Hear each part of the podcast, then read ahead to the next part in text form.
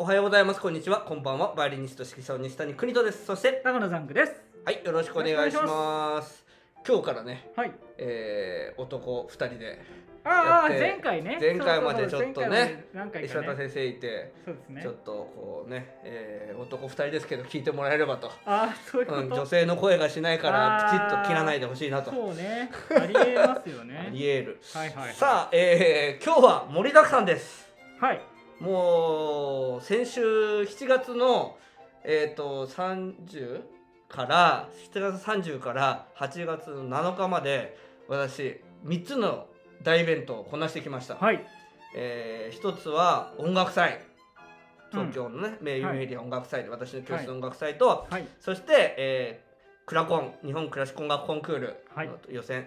そして、えーコミカル弦楽セミナーと、はい3つのイベントをやってきましたんでえもうザンクさんに喋らせませんよえ。わかりました。じゃあ黙ってます。ダメです絶対フォローお願いしますどっちどっちどっちなの？どっちなの？いやいやあのーということでいろいろ喋っていきたいと思うんですけれどうん。はい。まずはじゃあゆっくり、えー音楽祭はいはい。もともとはね、えー、河口湖に行く予う定ん。だ合った、宿だったんですよね。そうなんです、はい合宿だったんですよで、まあ、3日間の合宿の予定だったんですけど、まあ、ちょっとコロナでね、えー行かれないということで、うんえー小泉学園の、はえい。ーユメリアホールっていうはい。ところで、え3日間貸し切って、うん。えー音楽祭をやってきました、はい。で何をしたかってことなんですけどまず、うえーうんまあ、レッスンですね主にレッスンん。と、うん。えー合奏、はいプレイエルのデュオっていうのをあのみんなでじあの合奏したり、はいあとはリクリエーションっつっててお母様方にちょっと用意してもらったんですけど、はい。えービンゴゲームとか、うんうんちょっと。ねバイオリンに関するゲームとか作ってもらったりしてうんあのほんで総勢ね11名はい。の参加だったんですけどもみんなもうなんて言うんだろうた仲良くなって楽しく。うんうんうん終われてすごい良かったなと、うん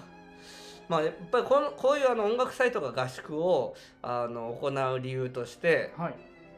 えーやっぱりなんていうのかなやっぱりバイオリンが好きになってもらいたいとうん。はっきり言ってその楽器を好きになる理由っていうのはもちろん好きな人もいるかもしれないけどやっぱり子供の場合特に複合的な理由が多いですよねだからうんこういう経験が良かったとか、あの友達と仲良くなれたとか、遊んだとか合宿やったとか、うん。それこそこういう音楽祭やったっていう経験がやっぱりそそういうところからやっぱり楽器の印象って良くなってったりすエるんピでソードと一緒にこう好きになる感じですかねそういいよエくピソードがあったからより好きになるみたいな感じですよね、まあ、何事もそうかもしれないですね、うんその物事自体が好きだけど、うんそれによって友達と遊んだとかえーよく弾いたとかうんあの誰々さんと出会ったみたいなのがねあそうなのんで時す楽しかったっていう思い出で、はいよりバイオリンにとかねそう弦楽器に印象が良くなってうん好きになるとはいいうそれがまあ第一の目的でうあ のやったんでそれはもう絶対うまくいったなとはもうみんなすごいガヤガヤ仲良くできたんでうんもう本当に保護者の皆さんにもあの手伝ってもらって感謝なんですけど、はいであとは講師のね皆さんも石渡先生、えー、安藤里乃先生うんそして、えー佐藤優さんとはいあの皆さんに助けていただきうんうんうました、んあの楽しくできましたなるほどでまたねえっとなんだろううやっぱりねそのおかげでであと最後に発表会もやったんですけど、はいがこの発表会もちょっと普通じゃなかったんですよ、それじゃない、はい音階って、まあ、なんて言えばいいのかな基礎なんですけど、うん要はドレミオソラシドっていう音う階んをやるんですけど、バイオリンっていうのはあの他の楽器に比べて音階が難しいんですよ、うんドレミファソラシドってただ弾くのでもうんあのーなんていうのかな100人いたら100人とも違ううんうんドレミファソラシドになるくらいあの音階っていうのは難しいんですそうよ。ですねあのピアノと違って押せばその音が出るわけじゃないですからねちそうなょっんでとちょっとくちょっと弦がずれただけでそうです狂っちゃうドとレの間になっちゃうみたいなねそうなんですよ。そうそうさすが。えーいやわかさりすますがバイオリン従事剤をあそうですね切断サポートしていただいただけ。はいはいはいそうなんでその音階をえ音階っていうので恥ずかしいものなんですよ。だからーあんまり外ではやらないものなんですよ普う通ん。ただあの音楽学校の試験とかで必ずやらされるあーこはいとはがあいるはんいですね。で地味なだけどやっぱり得得しとかないとそうどんな曲もうまくは弾けないみたいそうないうこ感じのとでやつですすよねね。もうだからなんていうんですかね比例するんですよそのどどのくらい音階ができてるかで曲の音音程がどのくらいできるかもう比例してるんですねはいはいだからものすごい大事なんで、うんもう今コンクール前だけどちゃんとれ音階練習してもらおうと、うん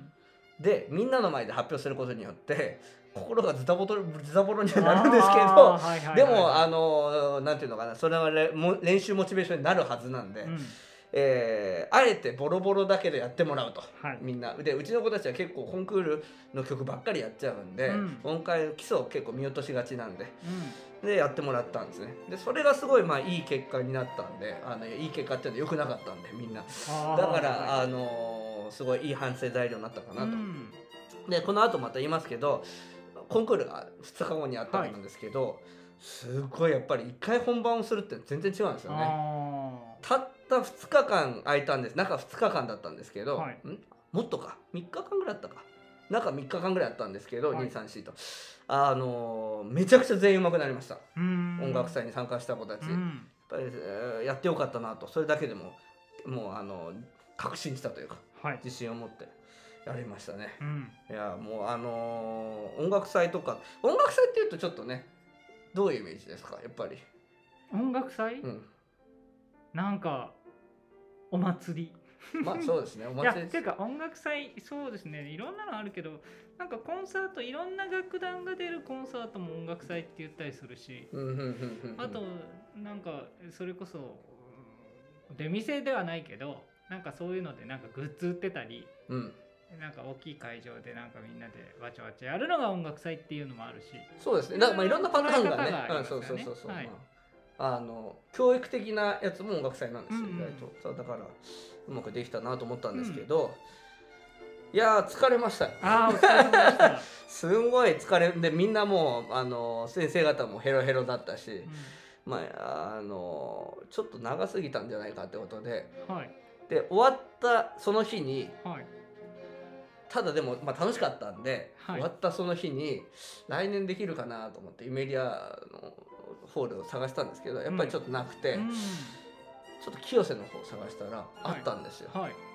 でまあまあまあ、ピンポイントであったんですけど、8月の半ばにああ来年もやるそうだから来年もやろうかなとで,、でまあ、2日間にしました今度はうんうんうん、疲れちゃうんだよね、そうですねみんなうねーんだから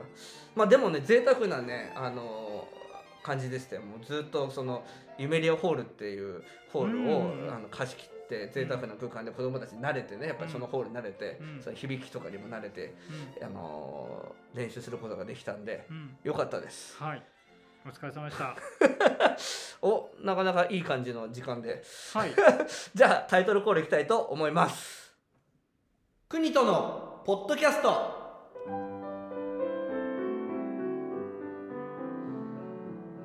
国とのポッドキャスト。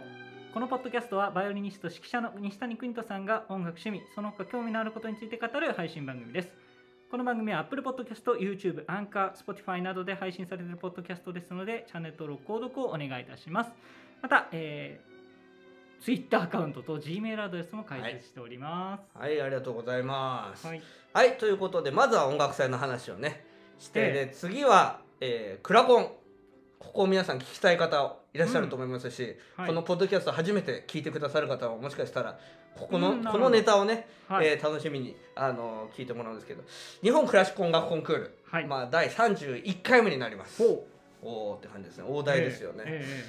えで、まあ、これ結構ね、歴史ある伝統ある、えーコンクールなんですけど、ーうん。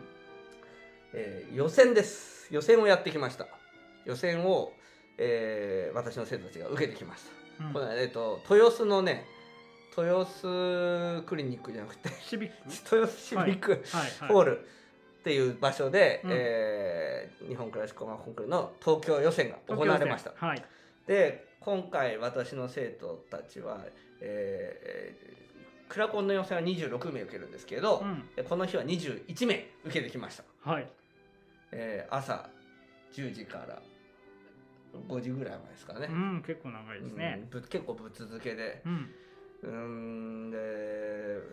いやで私ね必ず全泊するんですよ。うん。というのはあのー一度遅れたことがあるんです電車で。ほうほうほう。これね、本当焦りますよね。うん。特に審査員の時ですけどね、うんうん仕事の時やっぱりねやっぱり迷惑かけちゃいますから、うんうん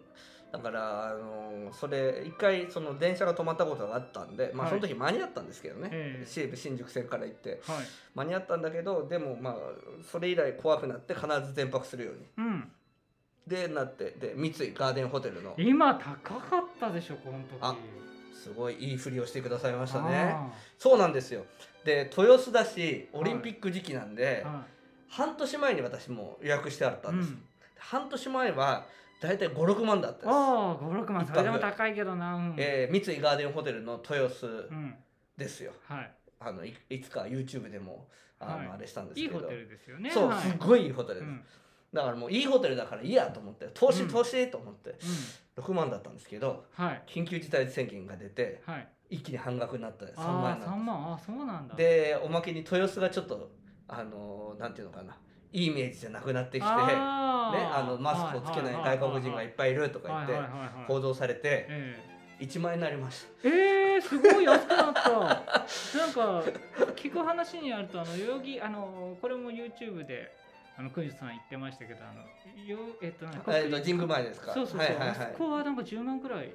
やっぱりしたらしいそうですね、10万以上あそこは変わってないんじゃないですかね、うんやっぱり目円の目の前前でだすからからねそうなんですけどだからホテルの価格はもうガタ落ちしておー全泊が非常に快適なるほど、でしたし、はい、あのー懐も快適懐も快適、はい本当にですよだから今実は大チャンスかもしれないですよね緊急事態宣言の時ってねホテルの値段まがあ上がね、ってほなんか用事がある方はね、そうでみんな豊洲はねやっぱりその海外のボランティアの人とかもいっぱいいてコロナが危険なんじゃないかみたいなうんうん言ってましたけど、うん全然海外の人いませんでしたよラワーポートあーそうですかもうへーんだからあこそこ側じゃなくて晴海側なんですよねうーんであと有有明海側だだからなるほど豊洲付近であって豊洲じゃないんですよあーまああるんですけどそういう外人のたまり場みたいなところはいはいはいでもそこじゃなくなかったんででしかもその豊洲シビックの方は僕一人も外人見か見ませんでした、へえだから今回だからあうん生徒のお母さんでなんかボランティアの人が一人二人見たっていうのがいましたけどはいね、はいはいまあもう私は見ませんでしたねなるまほどあねまあそんな感じではいララポートがあるんですよだからうんまあ楽しいんですけどそんな話はどうでもいいんですよはいラップが楽しみました あー楽しかったですねもういいんですよその話はあいいんだはいはいはいねこれはまあクラコン予選についてちょっはいと楽しみに、楽しみに聞いてる人いると思うんで、はい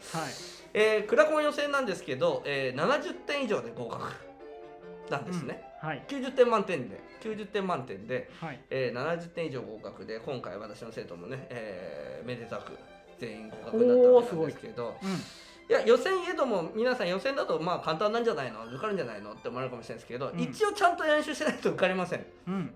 あの受かってない人も人も今今までいないわけじゃないですし、うんあの結構いますしで中学生以上なんていうのは結構レベルが高くなってきます高校生になるとボトボトボトボト結構落ちますんで、予選でもねうんだから絶対舐めちゃいけないんですけど、はいで朝からちょっとね26名21名か21名いるとでうちのやっぱり小学生が多いんですよはいそうすると結構みんなで私の生徒たち仲いいんで群れをなすんですよねうんうんうんうんそうするとめちゃくちゃもういるだけでうるさくなるんですうよ、んうんで今回コロナで舞台袖のドアが全部全開なんですあーね換気のためにそうなんですよ、だからすごくうるさくて怒られて運営側の人から迷惑だっただろうな他その他のあのーなんだ門下の方々がうるさかっただろうなとはいはい思います申し訳ありませんでした まずこの場を借りて謝罪したいと思いますいや本当に申し訳なかったと思いますあの、うん、ただね群れをなしちゃうんで、うん静かにしててもなんかうるさいんですよねああはいはいざわざわしちゃうんですよね、うんうんうんうんだからだからもうそれだけはしょうがないかなといっぱい分散して出すわけにもいかないしですしね、うんうん私もその人その日しか行かないんで1年でコンクールって、他はあんま行かないんですね審査をしない限りははい応援にしに行かないんでだからなんだろうつうんすみませんでした まず謝っときま今す回は審査員ではなかったんですか今回審査員じゃなくて裏サポートだったんで、はいあでも運営側にいたって感じいやいや、あのいやいや、ウェーガーではなくて、単純にただご子自身の供たちのサポートを生徒さん頑の張れとか言ってう。んうん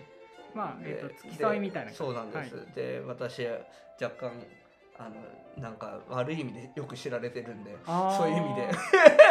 うるさいでだからあのーああのお偉い方が「はいあ西谷先生だ」とか言って「西谷先生の声はすぐ分かりますよ」とかああそれ言っはて「西谷先生の生徒はすぐ分かりますよ」とか、うん西谷先生の声が分かりますよはすごい遠いですね、あそうですか、はい、200m 先ぐらいから分かりますからねなんだろう良い声すぎるの響いちゃうのあー通る通りますよね通っちゃうなんかすごい分かる昔豊臣秀吉がすごい大きな声でうん、うん通る声だったらしいですよ、うんだからといって豊臣秀吉になれるとは限らないですよ、うん、いいで一す応ねいいですね、そ言っのときますけそどの冷たいツッコミ が。ラバーガールのあのあなんか方み言わたれいてな、ますねはいはいはい、ツッコミ。でね、まああの、よく頑張りましたよ、皆さん。うんあの皆さんというか、生徒たち。はい、全員合格ですもんね、あの一応合格ですしね。で、平均点もかなり高かったです。ほうよかったです。うん、はい、だけどね、やっぱりね、審査員によってはばらつきがあっうてん、、それ見れるんですか、最後、だ、誰が何点つけたかわかるんですと。よ。ああ、そうなんだ。で若い先生だった3人。はいだ。からわあんまり分かってないなっていう感じが あのねいや極端に悪い先生がいて何人で審査するんですか。 3人、はい。三人って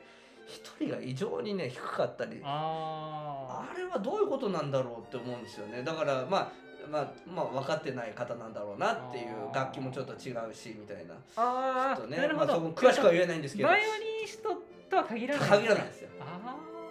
ビビオラがチェロの可能性ビオラのチェロの可能性があるんですけれど だけどなんかわかんやっぱり難しさとかも分かんないんだろうなあ。と思いながら。あー。だからなんていうのかなうーんちょっと未熟だとすごい極端に悪いそれこそ予選通らないような点数つけてきたりあだから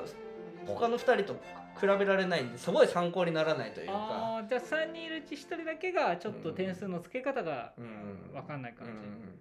まああのうんまあだからなんだろうあの今回豊洲に参加した方々ではいもし点数が1人悪かった悪くてはい多分ショック受ける方は多いと思うんですけど、はい全然気にすることないですなるほどじゃあ一つ言いますよ私もすごい悪い点数もらったことありますうん嫌われちゃってあの演奏スタイルが嫌われちゃってうんその時他の2人は点数良かったのにはい60点って点数点数つけられたことあるんです、はいでもうあなたはバイオリニストにならない方がいいですみたいえな書かれたことあるんですよ失礼じゃないですかそれは失礼ですねいくらなんでもコンクールってしかも予選ですから、でうん夏休みみんな返上してやってきてるわけで、うんやっぱりそういうこと情もないというかうんうーはまあでもまあコンクールだから仕で方もないなっちゃ仕方何ながいです何けどが気ねに入らなかったんですかねその時いや僕の弾き方でしょうね要ははもうなんていうの好き放題弾いてるか好き勝手に弾くっていうい弾きあ方ー音楽性だうん表現ばっかりで、なん技術も伴わないでみたいな感じじゃないですかあーわかんないけどうんとにかくいなん毛嫌いされでコンクールってそういうとこあるんですよだから好き嫌いは絶対あるしまあ音ね楽家だから、ね音楽だからうんね点数つけられないんですよねうんうんうん、でもそれにしたってねやっぱり子供たちが夏休みね返上してやってんだからでなんだろう、うん、ある程度ちゃんと弾いてるわけだから、いくら嫌いだからってうんそういう点数つけちゃい けないですよね。 と思いますけどねう。んはいうんだからまあ気にしなくていいよってそうあんまりだかからあの、うん、受かったら受かったでよかったっていうふうに思っといてもらえればと思いますし、でもだからといってでもね今また全然反対のこと言いますけど。はいその点数気にししなくてもその点数がついたことで調子には乗らないと思うんですよあーあーはいこういう人もいるんだってことになりますからねはいはいはいはいはいだからそういう意味ではこの人に感謝してまああなるほすど反ね面教師っていうんですかこういうの うんちょっとまあ違うちょっと違うちょっと違いますねう、ん でもなんかそう審査のスタイルとかってねうん人それぞれ違うからうんなんか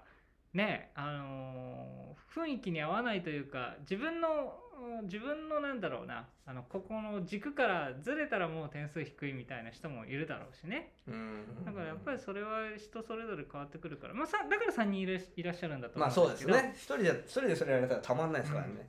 ダムさんどう思いますじゃあ自分のギターねやられてるから、うん弾き歌いでもし一生懸命夏休み一生懸命練習したうん1ヶ月半1日3時間とか練習したと、うんでコンクール受けたで2人の選手はいいうん普通のいい点数だった、うんああよかった、うん一1人が落っこちるようなひどいもうことを言われるくらいの感じの点数だったとうんそしたらどう思います僕受け取り側はギターは絶対70点取れないと思ってるんいやでいすよや僕違うギタ逆ーだけいやどと取っただけど、うんえっともういい大人なんで基本人の評価気にしないですおただそのコメント点数は気にしないけどコメントは気にするかなーあー、うんあの内容によるいやコメントもねあんな何十人もね書いてるわけだから、うんで同じこと書き始めるんですよみんなそんなにネタがあるわけじゃないから、だからそこまでコメントもやっぱり気にしちゃいけないんですうんうんあの適当なことは適当まで言わないけどで全然当たってないわけじゃないけど、うん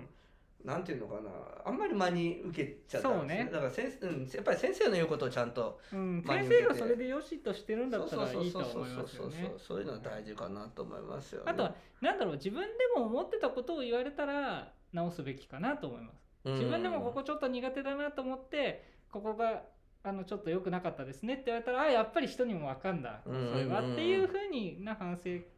材料にはするかなうーんあとねピアニスト3人先生石渡先生と、 はいえーその仲間たちってはあそうああとそうそう有本先生とね、いはいあの森重先生っていう先その3は人と、あと大沢先生、はいえーこの4人の先生たちでやってもらったんですけど、うんえーででちょっと身内の方にね来てもらってたんですよ、はいコンクール。はいそしたらもううちのピアニストは全然違うっつって言ってすごい圧倒的にもうアンサンブルがあー能力が高いっつって言ってうん言ってくださってよかったです。はいああいいですねいいピアニストに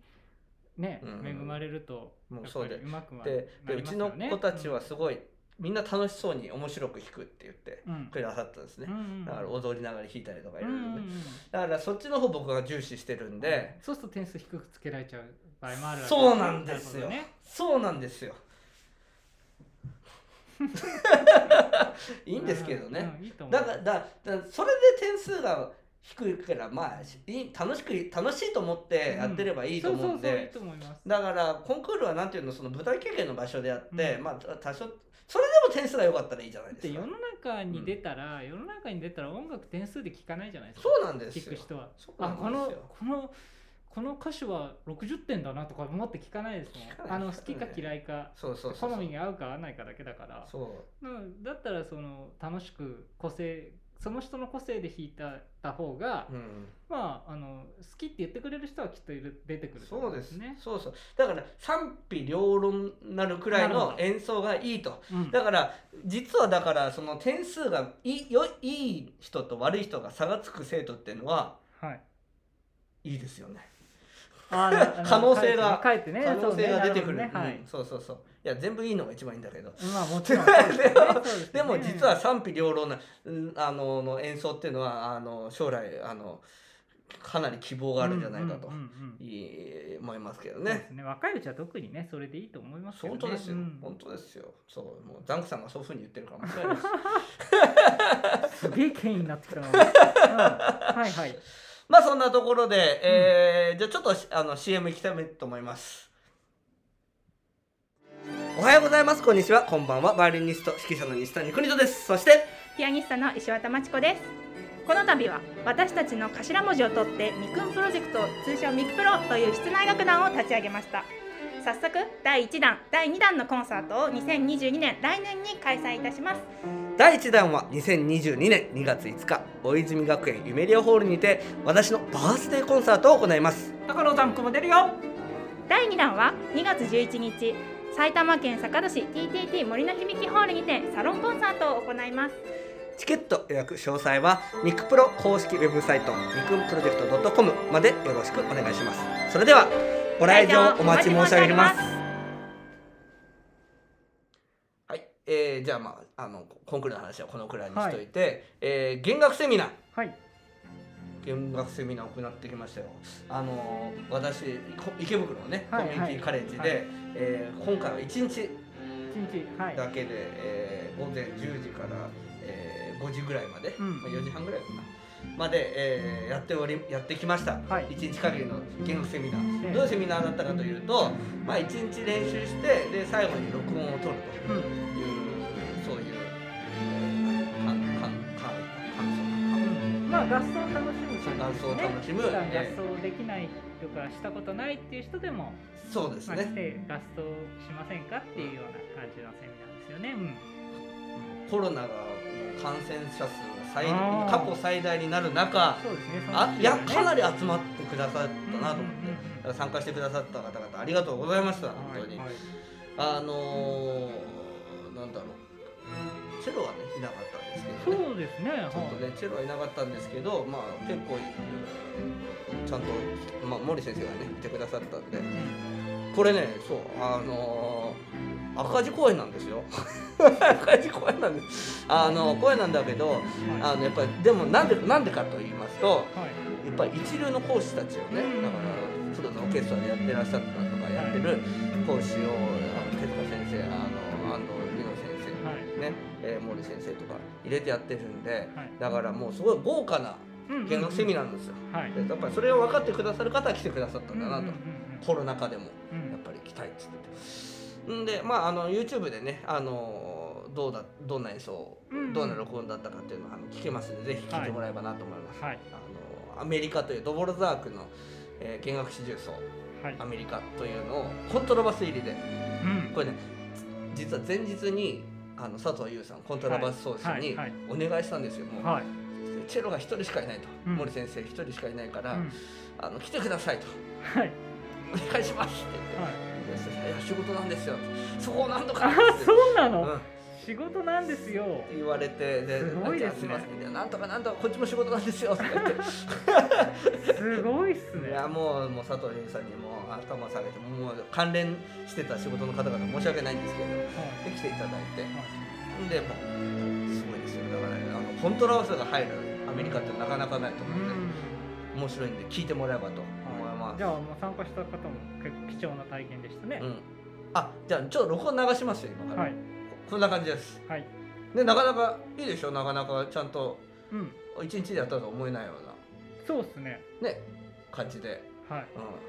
うん、いやーだからもうでまあみんな結構楽しくやれたんじゃないかなと思いますよね一日にねそうですね。多分合奏する機会ってやっぱり今あのアマチュアの方はないんじゃないかなと思って。なかなかねやっぱりね中心いろいろ中心だ練習も中心もちだろっんたねりプロの方はねあのやるでしょうけど部活とかはやってるでしょうけどアマチュアでなかなか集まるっていうのはそうですねい今ね貴重になってきてるかもしれないですよねあの九段下学芸団のね千葉さんとかはいねはいはいえーがまあ9年連続でもこれもう9年目なんですよダンクさんはあすごいでしょそう2012年くらいかな、うん初めにやったのは、はいはいはいでそれで9年目なんですけじゃあど来年10年目じゃないですかそうです来ね年なんか大きいことをやるつもりなん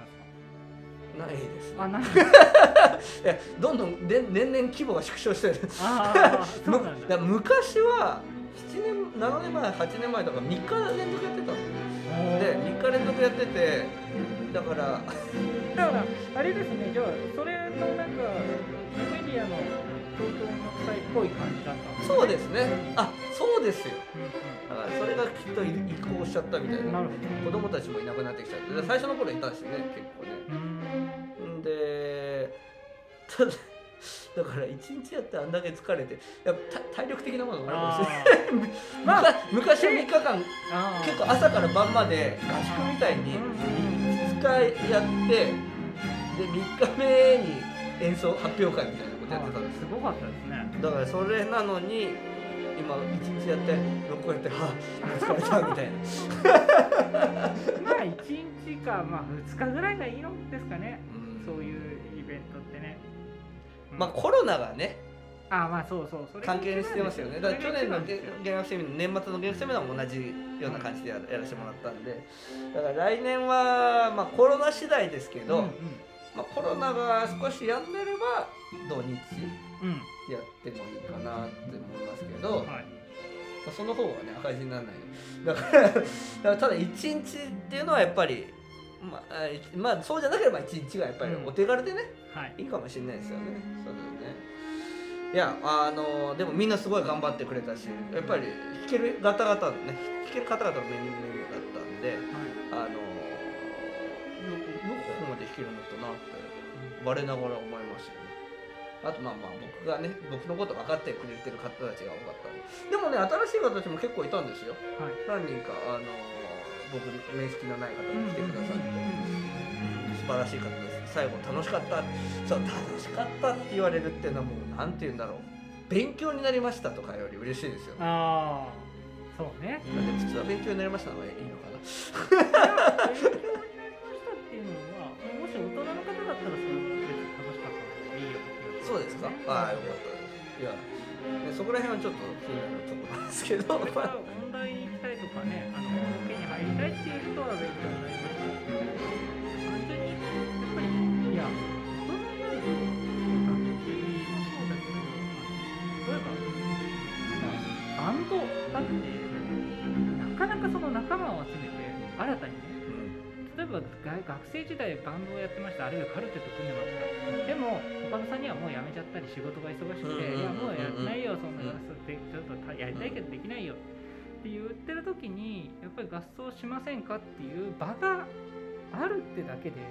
割と貴重だとは思いますけどねなかなかね大人になるとだって演劇を学生の時やってたし演劇やりたいって言ったってなかなかそのそうか劇団プロになるわけじゃないから劇団に入るわけにもいかそうかない。社会人劇団ってちょっと敷居が高いって時にやっぱちょっとしたワークショップとかあったら行きたいと思うそそうういうかことを考えると貴重なんですよ合奏できる場ってそうかモチベーション上がりました ああわかりましたよあのあのー再来週あたりから社交系ね、はいはいはい国統計始めようかな始めあまあ国統計は始めるんですけど社交系の方はちょっと練習どうしようかなってちょっと思ってたんですけど、うんやる気出ましたああそうですよでそして来年も弦楽セミナーどうしようかなもうみんな来ないんだったらやめようかなとかんいろいろあるんですけどはい、やる気になりましたおおなるほど頑張りますじゃああとはコミカレさんがやるって言うかどうかですね あそうですねえー確認しておきます、はああー気をつけてくださいいはあーまあねもう昔はだってあれですよ弦楽セミナーい、はい、あのダンクさんしてるか知らないけどあの春にもやってたんですよ春と夏えーああ、ねなんか聞いた年に2回やってたんですよ、春に冬みみたいに一日やってそうそうそうそうだから夏にそう夏だけで足りないとねあー3日間だじゃあ突然うまくならないから、うん春に1回やっといて感情に掴んでいてっていでう夏まで練習しといてねみたいなそうそうそうあやるかーそうやるかなそういうのがいいのかもしれないです、ね、またやるか分散して一日ずつ分散して一日分3一日分3型でうん、やるかななんかどうなんだろうね春と夏を一気にお支払いみたいなのできるかなそれ難しいかそなれ聞いてみてくださいさい、それちょっと聞いてみないとわかんないけどねちょっとうんここでなんかセットにしたいですよねセットにあーなるほどねセットにすると面白いかななんて はい、とにかくねコロナが終わってくれりゃいいんですよ何でもそうですね最終的にはそういうまあ話、結や局っそういう話ぱ集にまなるるということに関してうんどうしてもね避けなければいけないという感じになってますからね、 ううーんんいやいやまあえークラコン予選もまだ続いております、はいえーでまあ本戦うん、あいよつなんですかよよよ本戦はね10月とかうんうんうん11月、9月にもあるんですけど9月の終わりくらいから始まるんですよね本戦がね、はいで選べるんですよ会場をで、うん何回も受けれることできるんですねう実は、ん昔ねよ本戦を6人受けさせたことがあってはい全員落ちたことあるんですよ最初、うんで「いやおそんなことはない」ですって言って「みんなうまいからもう一回受けてくれ」っつってうん6人受けさせたんですよ、はいそしたら全員受かったってこおとだったんですおだから本当にね審査なんてものはねーあ分かりまませんよそうか好まれるかどうかってこともありますし、ううんんでその審査員の時の気分にあるんですよね,うで、んまあ僕ねわかる僕の経験上わかるわかる審査員が同士が仲いいと点数上がります勝手にうんで審査員が口も聞かない時あー点数下がりますあー平均点審査員同士の関係性もあるんだそうへーだからあこの審査員同士だなってこれあこ点数が高くなるあのねこの人によって点数が高くなる低くなるというよりはその時によりますうねーんでやっぱり審査員同士公表されられるされるんで点数が、はいあのあれなんですよだからあこのくらいの点数なのか今日はとかあこういう基準なのかってなってあーちょっとねあのみんな調整図るんですよ途中でねうんでそういうことも行われるからねだから分かんないんですよねうん本戦うんだからなんていうのかな本戦を受けるにあたって重要なことは実力はもちろん大事なんだけど練習するの大事なんですけどそれよりもやっぱり覚悟とかそのもなんでコンクール受けるのかっていうことをちゃんとうん頭に入れてやっとかないと、ただはい結果のみを重視していくと、悪い結果になった場合の時にやっぱり楽器の存続のおなんていう危険性というか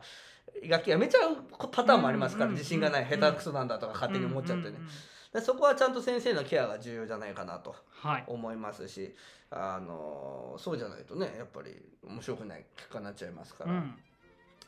そう、えーあと、まあ、ちょっと最後に、えー私全日本ジュニアコンクールっていうのを優秀優秀指導者賞いただきましたあおめでとうございはい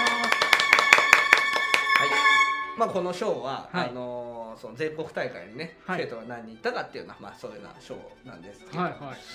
えーこういうねいろんなコンクールもあるんで、うんえーえーいろいろ生徒たちもなんだろう挑戦してってもらいたいなと思いまそうすですねはいはいありがとうございました。じゃあ今日もお聞きいただきありがとうございました。お相手は私、西谷邦人と。高野ザンクでしはたい、ありがとうございましあた。三本立てでした。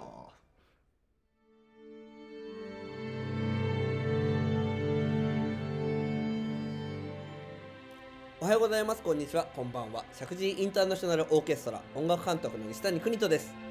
石神井インターナショナルオーケストラ略して社交系は東京都練馬区石神井公園を本拠地に演奏活動を行っている弦楽オーケストラです楽しみながら熱中して練習していたらあっという間に上達していたをモットーに各州で練習しております現在社交系では団員募集を行っております募集楽器はバイオリンビオラチェロコントラバスですぜひ石神井インターナショナルオーケストラ公式ウェブサイトの団員募集ページ内にあるお申し込みフォームよりお申し込みくださいぜひ私たちと